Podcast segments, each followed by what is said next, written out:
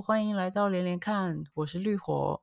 诶，前两天元宵节刚过，我们家那个自己煮的红豆汤跟汤圆都还没有吃完，所以勉强可以说还有一点过年的气氛哦。虽然说现在拜晚年实在有点太晚了，但总之呢，希望大家都过了一个平安愉快的农历新年哦。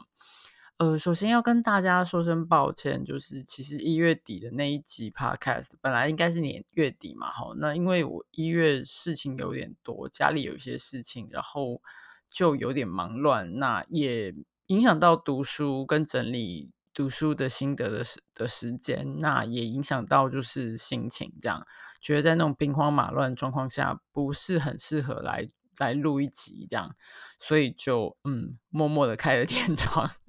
然后实在是很抱歉。那接下来就是二月就过年了，那年前年后其实都会有一些有的没的哦，家里都会自己的事情要忙，然后所以因此如此这般 就拖到了现在这样。那不巧二月又只有二十八天，然后今天就是已经过了午夜，所以现在就是二月的这一集。跑到了三月一号这样子，实在是很抱歉。那除了上呃呃，除了上个月跟上上个月有点忙之外，呃，没有录 Podcast 的另外一个原因，其实是在于我想要讲的这本书哈，就是我先讲一下今天要主要要讲的书，嗯，至少前半场，我希望下半场可能可以讲一本另外一本书。那前半场我们要讲的书是那个 Nomadland 哈。就是中文翻叫《游牧人生》，那个等一下再跟大家详细的介绍这本书。总之呢，就是我一月在读这本书的时候，就是阅读，就是这本书实在是很好看哦。然后可是读一读就觉得，那时候是想到说，OK，我要想要来跟大家讨论这本书。可是越读就越觉得它里面谈到的东西，呃，跟我之前读过的很多其他书可以连在一起，就是 这个 Podcast 的。B Podcast 的主旨哦，或者是我的特色，就是会东连西连，就觉得它里面讲到的东西好像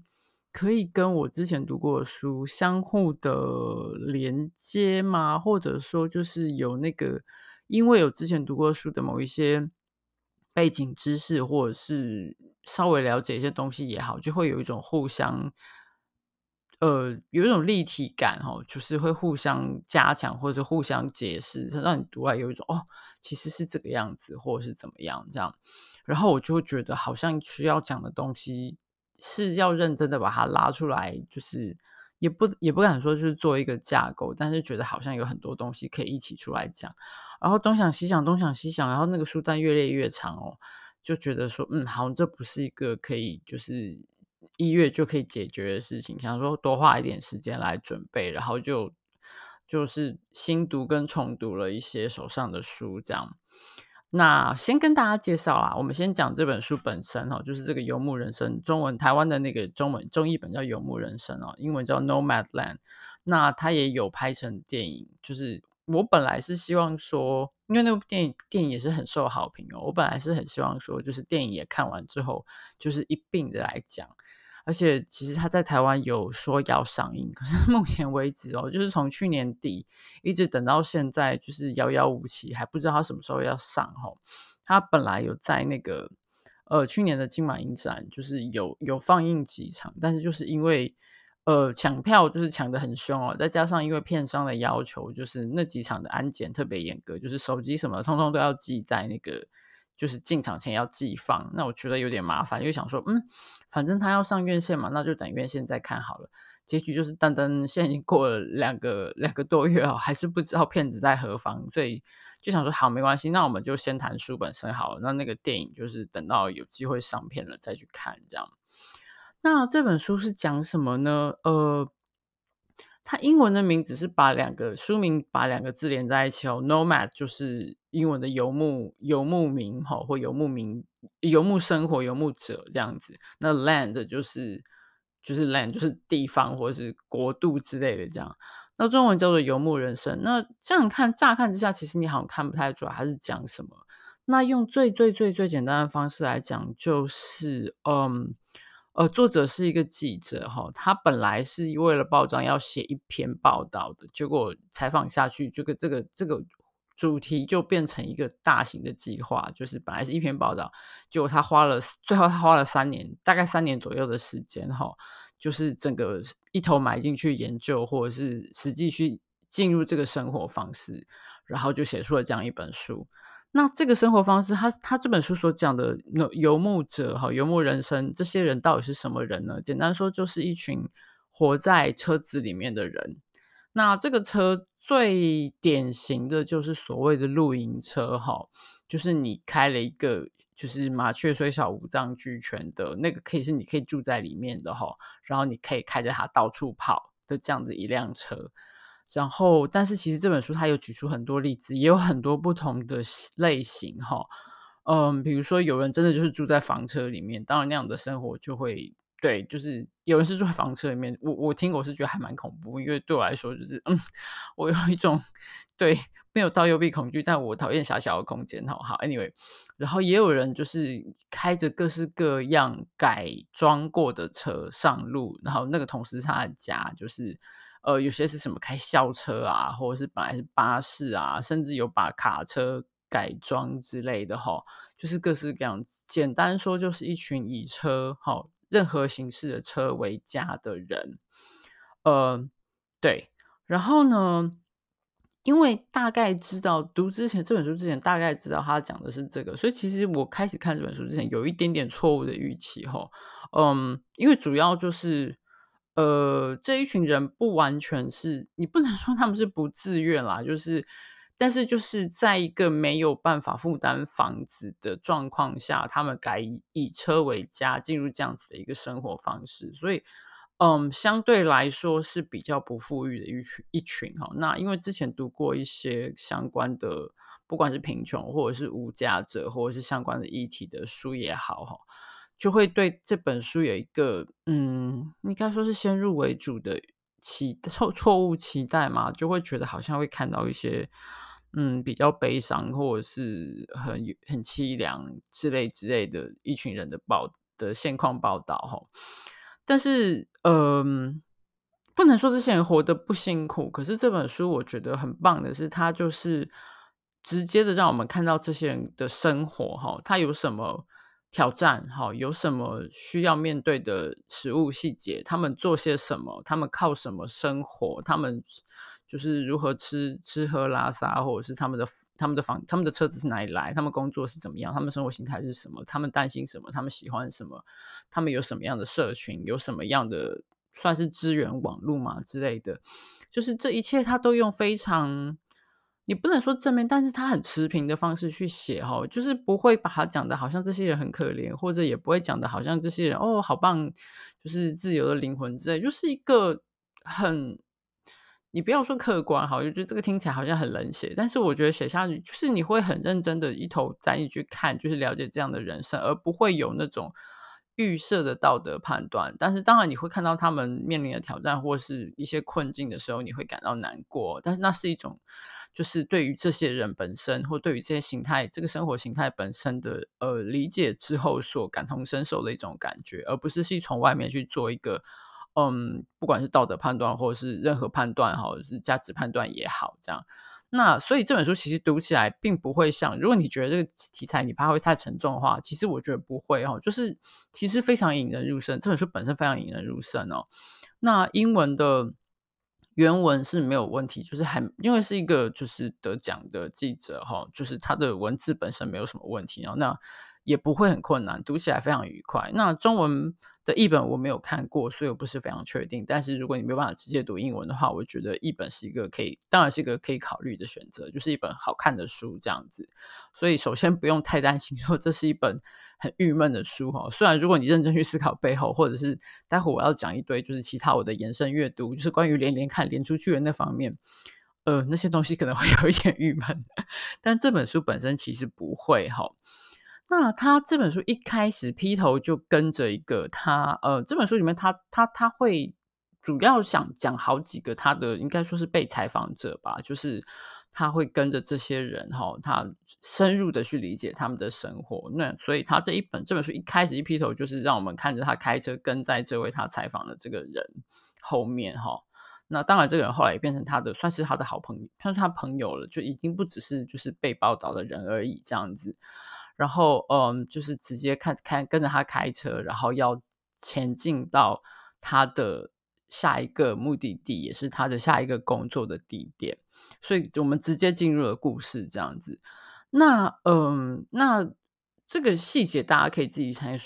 进继续看书的时候去去了解哈。那我想简单的把它。呃，分析一下，讲说这本书讲了些什么哈。呃，首先就是这一群人是什么人？好，这一群过着以车为家的生活的人，他们是什么样的人？从这本书里面主要的案例来看，大部分是呃六十几岁甚至七十几岁的年长者。然后我比较。嗯，不要说惊讶或者是惊吓好了，但是其实有一点令人就是，嗯，不要说毛骨悚然哦，有一点震惊的是，就是很多这些人并不是像我们可能预期的、想象的说，他们本来就是过得没有那么的富裕，或者是本来就过得捉襟见肘的贫穷生活哈。我觉得比较吓人的是，很多人其实本来都有着所谓的正职工作，而且都有房子哦。他们其实是青壮时期是做过各式各样的所谓正职工作，甚至也有说教过书啊，或者是做过就是公司职员。就是他里面举了很多案例哈。然后呃，但是到了呃。上了年纪之后，再加上这本书的采访时间大概是二零一零到二零一三年之间，这三年就是在二零零八年金融风暴之后，很多人在金融风暴之后失去了他们的房子，就是他们再也付不起房贷了，或者那个房子的价值跟他们当初买的时候的那个价格，因为我其实我真的个人对这种东西很很没有很很就是很不懂就对了，但我只知道就是说，因为那个金融风暴的关系，很多人没有办法再负担他们的家了。所以就，呃，本来就是其实过着就是以固定，就是在那个地方，他甚至可能住了十几二十年，本来过着很所谓很一般、很固定的生活的人，就到最后到了到了大概六十几岁，到了理论上在以前那个理想中那个时辰应该要可以退休领些退休金，就是享有晚年的退休生活的时候，其实他们没有这个本钱哦，而且更糟的是，因为他们就是入不敷出。然后保不住自己的房子，然后他中间有讲到一个很重要的一个 idea，就是这一群以车为家的人，他们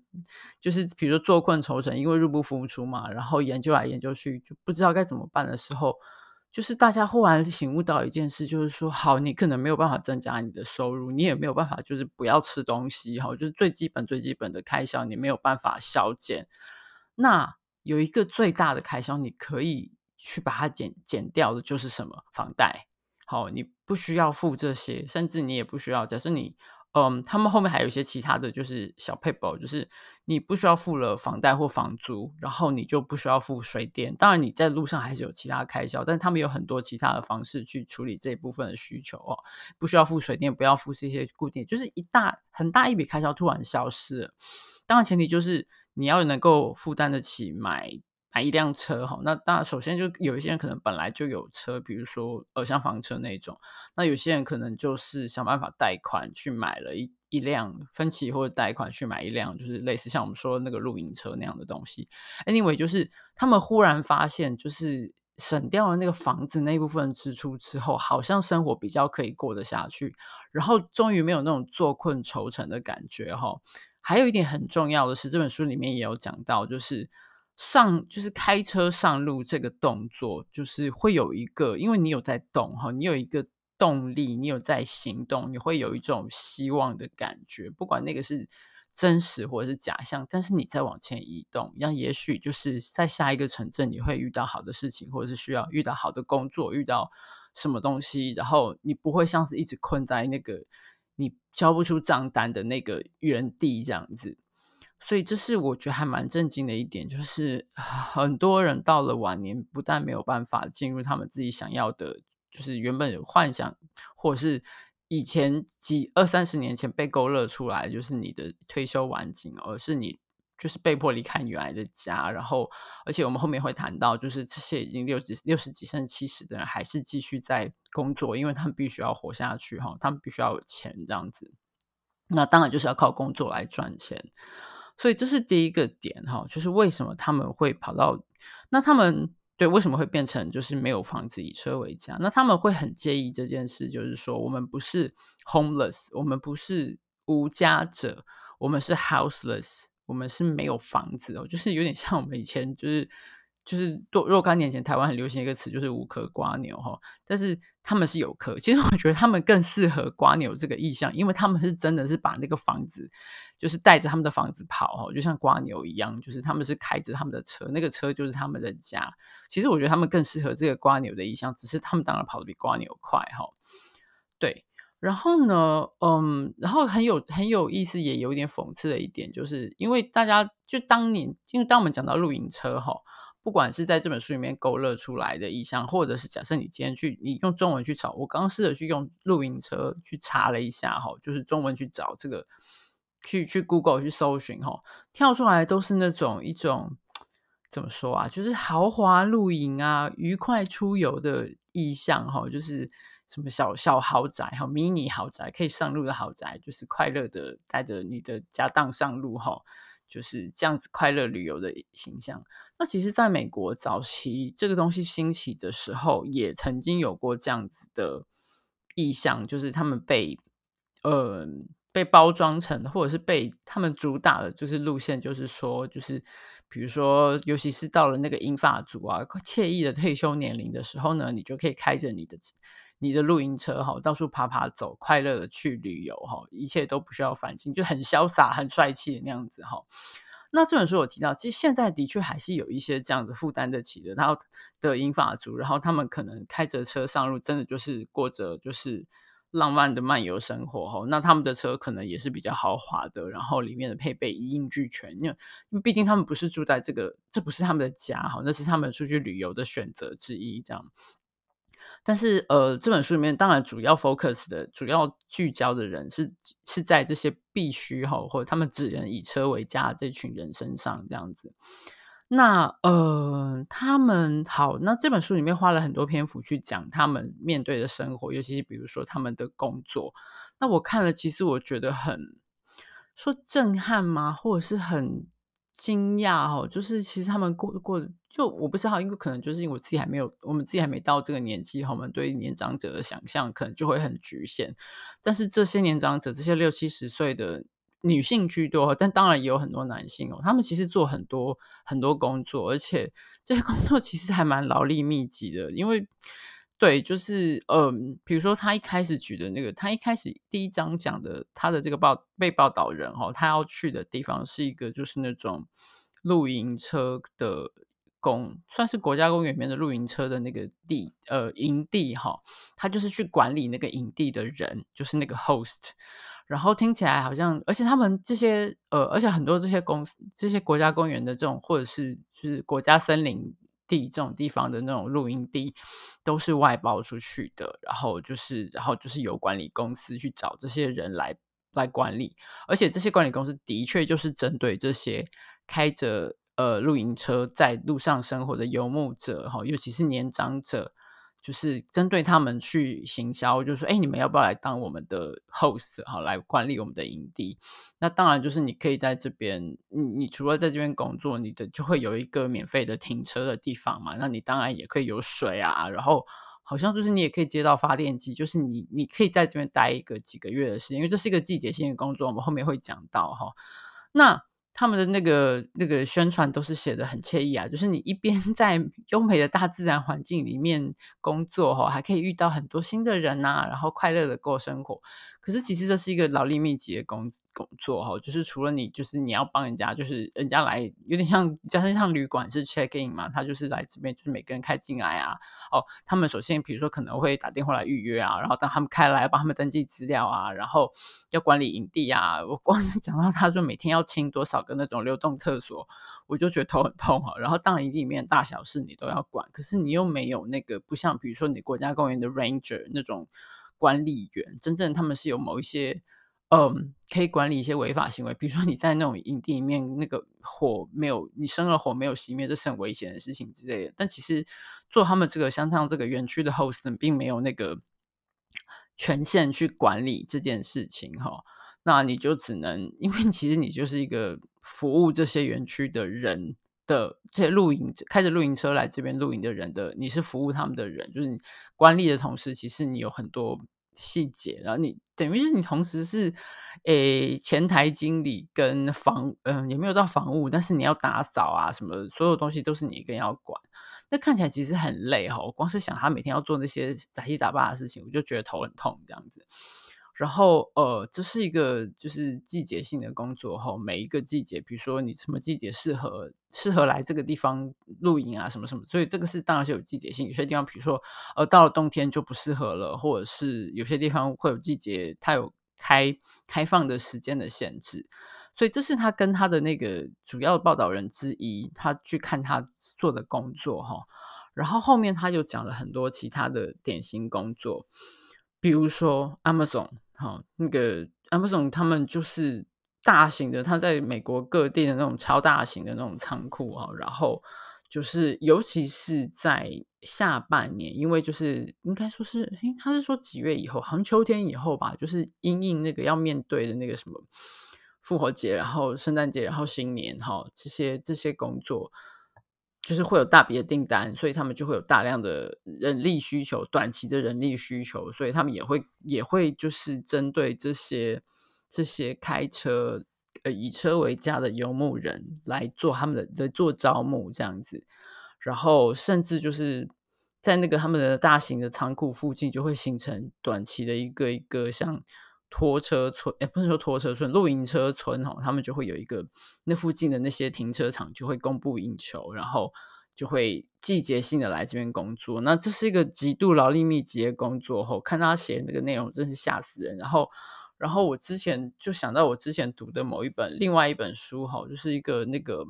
呃英国记者写的，叫做《没人雇佣的一代》哈，英文名字叫 Hired。它里面的第一章其实也是有讲到，它就有点像是。他实地去做一些那种，呃，现在一些在英国那种，呃，怎么说啊，就是做的很吃很辛苦的工作，可是就有点像是穷忙啊。糟糕，这个又扯到另外一本书了，就是越做越穷的工作哈。Anyway，那本书里面就有讲到，呃，Amazon 的实际的那个劳动的条件哈。那本书看到后来真的是，我觉得那本书它主要，我先挑出去讲那个那个没人雇佣的一代那本书哦，它。看完之后，其实你会觉得超绝望的，因为他讲了好几个，他他实际去做了好几个工作，短期的做了几个工作，然后你只会觉得这这是一个糟糕的劳动哦。可是这些人没有什么其他的出路，然后就是被这样子被困在这样子的劳动环境里面。然后那本书看完，呃，我不能说他，我不能说他觉得他写得很好，他就只是把他看到的状况讲出来，但是我觉得没有太。嗯，做太清楚的整理或者是什么吗？但是那本书看完唯一的唯一的结论吗？或者是我做的改变，就是我后来再也没有跟 Amazon 买过东西。然后从那本书看完到现在有几年的时间，我没有再跟 Amazon 任何一个国家的 Amazon 买过东西，这样子，因为实在觉得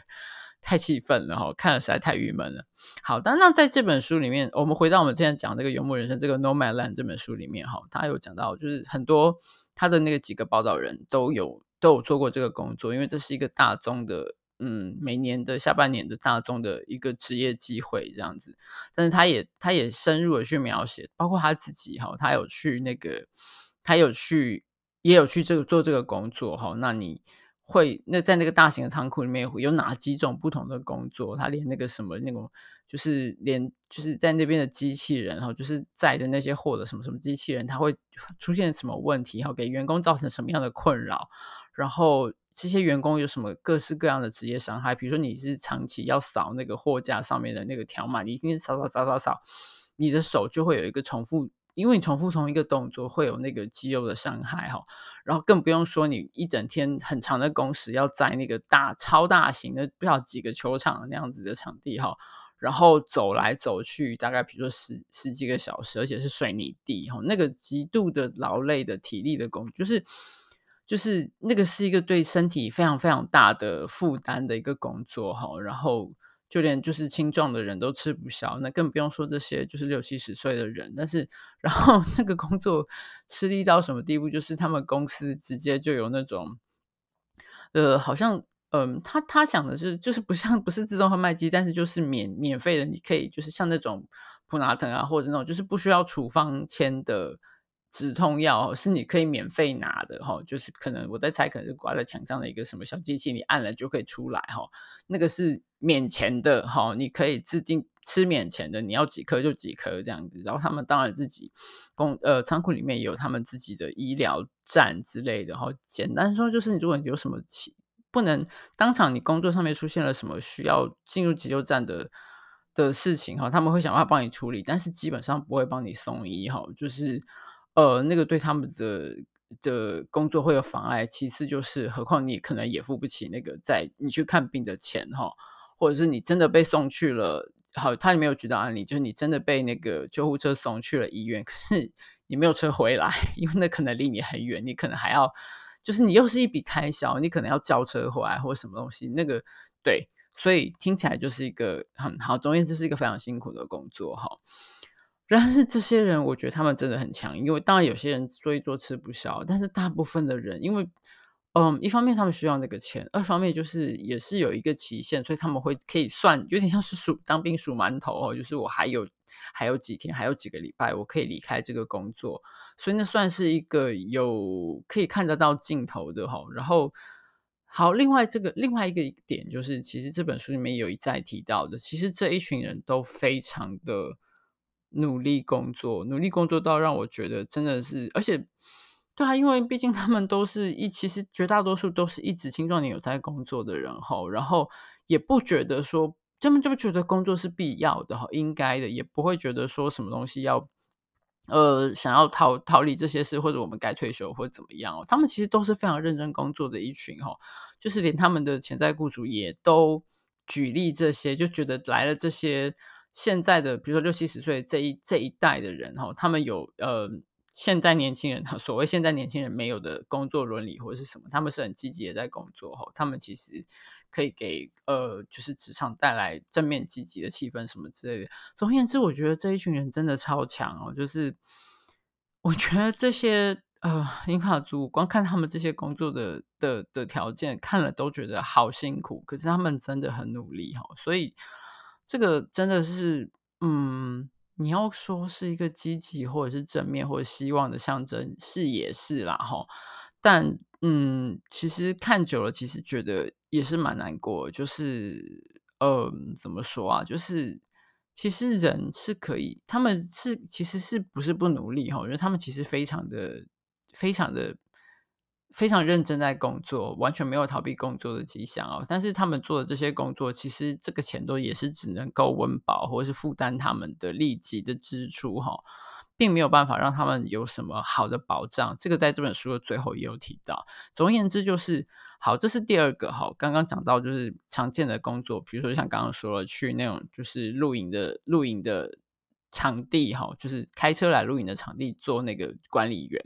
或者是像到 Amazon 这种大型的超大型仓储哈来做，就是在里面工作。然后还有一个例子就是去收割那个呃甜菜哈，他这本书里面有提到，就好像谈到说这是一个超大型的公司，就是美国大概超过百分之呃五十以上的糖都是从甜菜来的哈，不像台湾大部分是从甘蔗哈，那他们是从甜菜，然后到了那个收。到了那个后年底收成的季节，那个是每天是一顿计的哈，就是几顿几顿，成吨成吨的来哈，那个大型的仓库，然后也是 again 就是一个极度劳力密集的工作，他就描写说，因为他自己也有去做嘛哈，然后那个机器就那个车这样子一进来就哗啦啦，就是几吨的东西倒进个机器里面，然后什么把外面的那外层的什么嗯皮啊，或者是呃泥，应该说是外层的泥巴一个什么东西弄掉，然后整个飞出来，然后因为他们是在那个。呃，仓库里面做哈，那是，但是就是因为车子要进进出出，那不会是一个密闭空间。可是因为是冬天，所以非常冷。然后那个飞溅出来的泥泞啊，什么东西搞满身都是，万一里面混进杂物的话，就很危险，说不定会有什么机器飞出来，或者是有时候有一些甜菜就飞出来，那个甜菜可能很大一颗哈，就是搞不好跟你的头一样大，要是被打到的话，就是哦切吼，就是或者是要是有什么什么机机械或杂物混在里面，它飞出去打出来的话，那可就不得了哈，就是。然后那个又是一个肌肉劳力密集的工作，我看我真的快晕倒哦。有些是这个还是在室内哈，有些在室外，比如说把那个什么，或者是把什么呃，就是甜菜什么直接运到什么输送带上面之类，反正就是一个很复杂、很嘈杂、巨大、寒冷、辛苦，然后极度劳力密集、极度辛苦的工作哈。这也是他们每一年的，就是这些这些开车以车为家的游牧族的一个重要的收入来源，这样子。他大概举了这几个哈，然后嗯，然后后面他就有讲到，另外他也花了很多时间去去，因为他也有就是跟着去上路，他也有实际去过这样的生活，然后他有去采访那个每一年他们大概相当重要的一些那个呃，算是社群的聚会嘛哈，就是他们到了年底，然后就到大家纷纷就是开车到那个亚利桑那州哈，他们就有一个呃。历年来慢慢规模变大的一个，就是他们这样子以拖车为呃，对不起，以有露营车或是以车为家的游牧人，他们的一个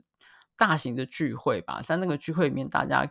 因为他有提到很多人是其实很多过这样的生活的人，当然大家还是需要朋友哈，需要有伴，但是很多人其实是个性本来就比较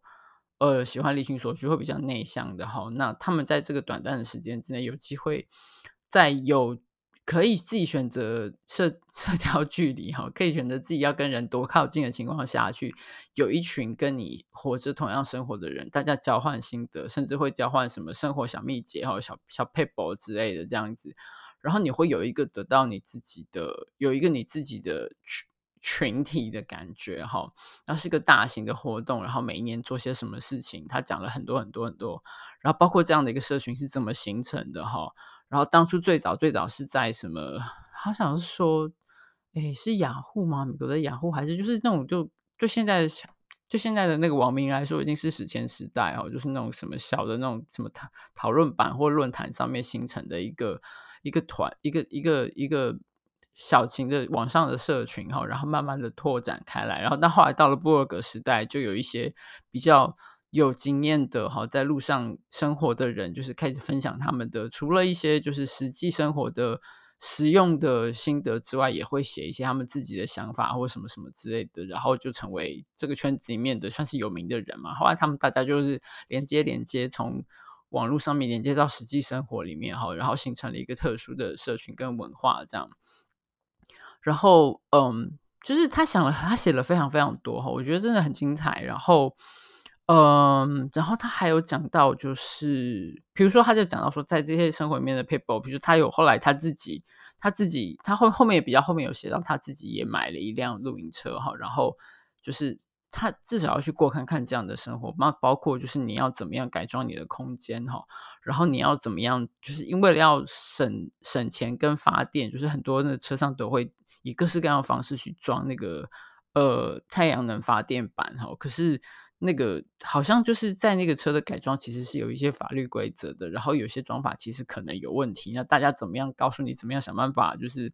不要被发现哈，保持低调。就是或者是说，嗯，大家最常交换的一个心得，很重要的一个资讯，就是什么地方可以免费停车。哦，因为嗯，大部分像你这样子的露营车，你你停在一个地方，你要接，比如说你要接电啊，好，要接水啊，然后或者是你要接那个下水，就是你的那个厕所里面产生的那个脏东西要处理掉啊。比如说你去那种露营露营车的场地，那个是要钱的哈。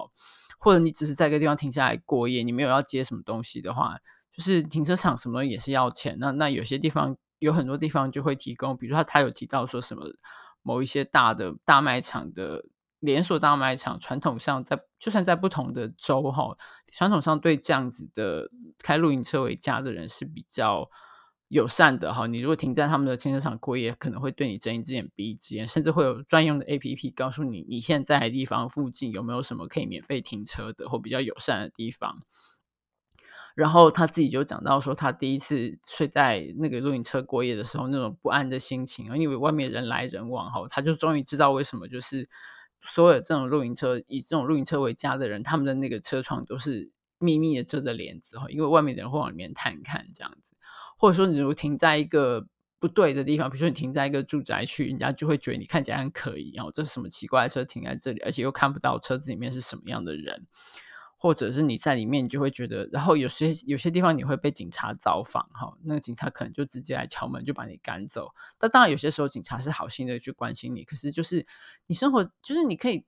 就是在我们很难没有办法过过这种生活的人，好像很难想象，就是你你实际上睡在一个好像是一个包住，就是你是一个。被车子保护的空间嘛，可是因为你停在路上，那个其实是充满了一个不安的感觉。外面车来车往，有灯光，有人走来走去，你不知道你什么时候会被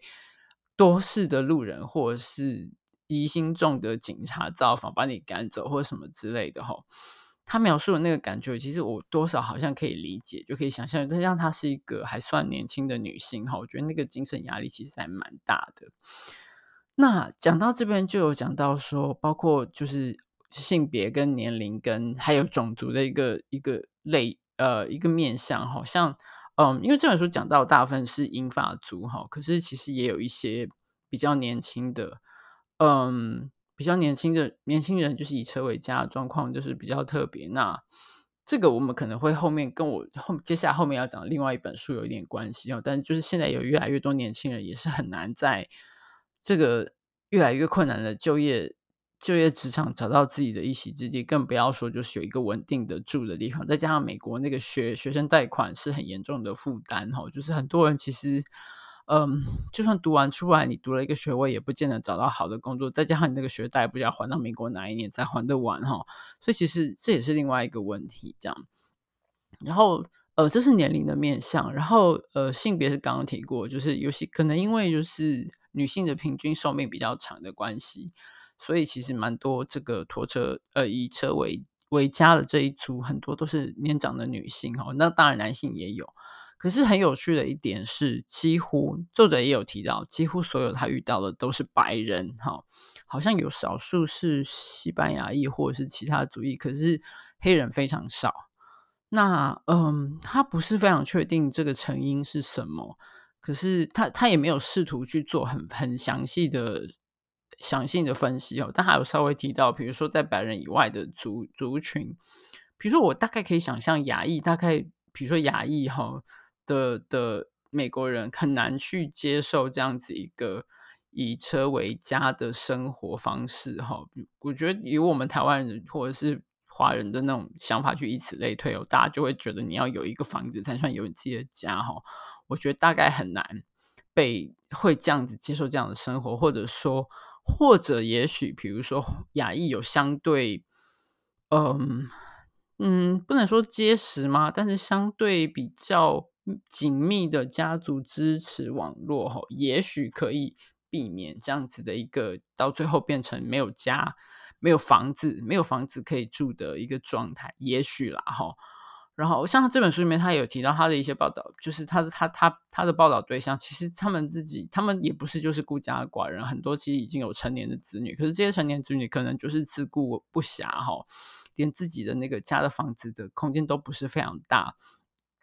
然后很多像他里面的一个一两有几个主要的那个报道对象就有讲，他们其实有一段时间就只能寄居在亲友家，可能睡在人家的沙发上。那其实对。这个本这个借住的人本身跟让他借住的家庭来说，其实这都是一个很大的不方便跟精神压力。那当然更不用说你失去你自己的自主性，你没有你自己的空间这些事情哈。那呃，可是就是种族这一部分，我我看到他他没有讲得很详细哈，因为他也没有特别去碰触这一部分。不过我倒是有想到，就是那个。我记得我在看那个 Pixar 的那个动画片，就是《玩具故事》呃，《玩具总动员》台湾翻到《玩具总动员》哈，就是 Toy Story 第四集里面，因为他们就是里面那个小朋友的家人，他们就是开着像这种就是这种露营车跑去出去旅行嘛哈，然后中间就是有一个小段落，就是那个。我现在有点忘记，但总而言之，就是因为那个玩具们好像就是有玩具被留在他们的那个目的地，那他们必须在把他们找这些被留下那边的同同伴们被找回来之前，要想办法阻止这家人离开那个地方。但是那一家人的爸爸是已经开车要离开了。总而言之，那个玩具呢就在底下，在他的那个油门跟刹车那个地方就是导弹，所以那个车开来开去就是一开一顿，或者是开要开又往前一开又往后退，就是看起来一个非常可疑、非常奇怪的状态。哈，那后来警察就找过来了哈，然后那段就是一个当然是一个喜剧的段落哈，就是。啊，那个啊，不好意思，警察先生，好，那警察就说你到底你们这到底在搞什么鬼这样子哈？那当然就是后来还是顺利的，就是混了过去。我记得那时候我在看到这段的时候，我心里就想说，嗯，好，还好这家人不是黑人哈。如果 这家人的爸爸是个黑人的话，也许，嗯，我们都知道在实际的，嗯，在美国近年来有些哪些很糟糕或很不幸的案例哦，他什么都没做，说不定。说不定这个爸爸 当场就被隔壁了哈，当然这是一个比较黑暗的想象，但是对，这是跟事实有关系的。但是对这本书其实也有提到哈，就是假设他不知道成因是什么，但是如果说这些呃开车在外面以车为家好的人，然后可能停在你家附近，在今天在这边过夜的人，假设是个黑人的话，可能会面临非常严重的问题，这也许是其中的一个点，这样子。对，然后嗯，我看到这边的时候，我有想到另外一个想可以参考阅读的东西哈，就是呃那个英文名字叫 Evicted 哈，就是呃中文名字翻成下一个家在何方哈，就是一本超级精彩的讲，嗯，就是尤其是黑黑黑人哈，是美国黑人，他们就是在嗯现在越来越多的被。从家里面赶出去哈，那这样子是什么？这个生态是怎么来的哈？那个那个租房的市场跟那个法令的规定，跟呃贫穷的关系如何？就是让越来越多人被赶出家，然后越住越糟，越住越糟。那其中那个案例绝大多数都是黑人哈。我只是忽然想到这件事，那这本书非常好看，所以大家也可以去找来看哈。好，就总而言之就是。他大概就讲到了这些哈，嗯，然后呃，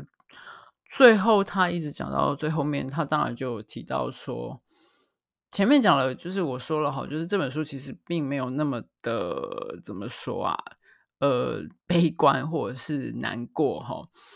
但是因因为他也他也讲了这些人是如何的。积极努力，哈，认真工作，然后互相帮助。有些人很穷，可是他们聚在一起的时候，大家会互相帮忙，哈。然后，呃，他们也想尽办法，就是让自己好好的活下去。可是，其实到头来，这是一个有一点、有一点没没有明天的的活生活方式，哈。因为他们很多人其实。当然，就是负担不起美国那个昂贵的医疗哈。那他们很多人又上了年纪。他最后一，我记得他最后面，他他们都有讲到，就是他有就到了书的后面就有就有访问到，就提到大家的想法，很多甚至包括就是那些饱经就是经验丰富的以车为家的人哦，他们对自己的未来都非常的悲观哈。就是说，假如到时候我再开再也开不了，再也开不动车了，或者是我生了病了，怎么样了哈？大家的想法都是，就是可能就会自杀，哈，一了百了。有的人有枪，有的人可能就说就对。其实那个到最后这边，他们每个人描写自己的未来都是有一点悲伤的，哈。嗯，就是所以对，就这就是就是这不是一个可以回避的面向，哈。就是尤其是这一群人，就是你你以车为家之后，你几乎没有办法。离开这样的生活形态，嗯，它里面有举到一个特例，就是后那是唯一一个他遇过的，在 Amazon 的那个临时雇雇佣，就是每一年哈去那边工作几个月，然后之后没有工作就就又离开，这些就是那种临时约聘的人哈，只有一个人后来被 offer 了一个全职的工作，然后他因此就顺利的存到了钱，后来就比较能够脱离这样的生活形态。但这个就跟我们后面会提到的，我接下来后面想要讲的另外一本书有关系哈。那这个待会我们在后面再继续讲。那总之就是，嗯，我看到这本书的时候，过程中想到很多哈。除了像我刚刚说，比如说那个住房的问题，跟我说的那个 Evicted 下一个家在何方这本书有关系，或者是说在 Amazon 工作的的。那个篇章会跟我会讲到那个没人雇佣的一代那本书哈，然后还有就是嗯，比如说，如果你要谈到就是无家，因为这些人 again 就上面要强调说他们不是无家者哈，他们不是 homeless，他们是 houseless。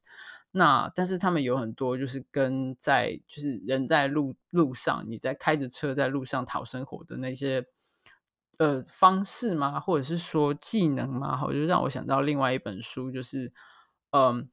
街头生存指南跟从零开始的都市狩猎采集生活这两本，这两本当然是。其主要是讲无家者的哈，就是嗯，街头生存指南是台湾自己出的书哈。那从零开始的都市狩猎采集生活是日文翻译的哈。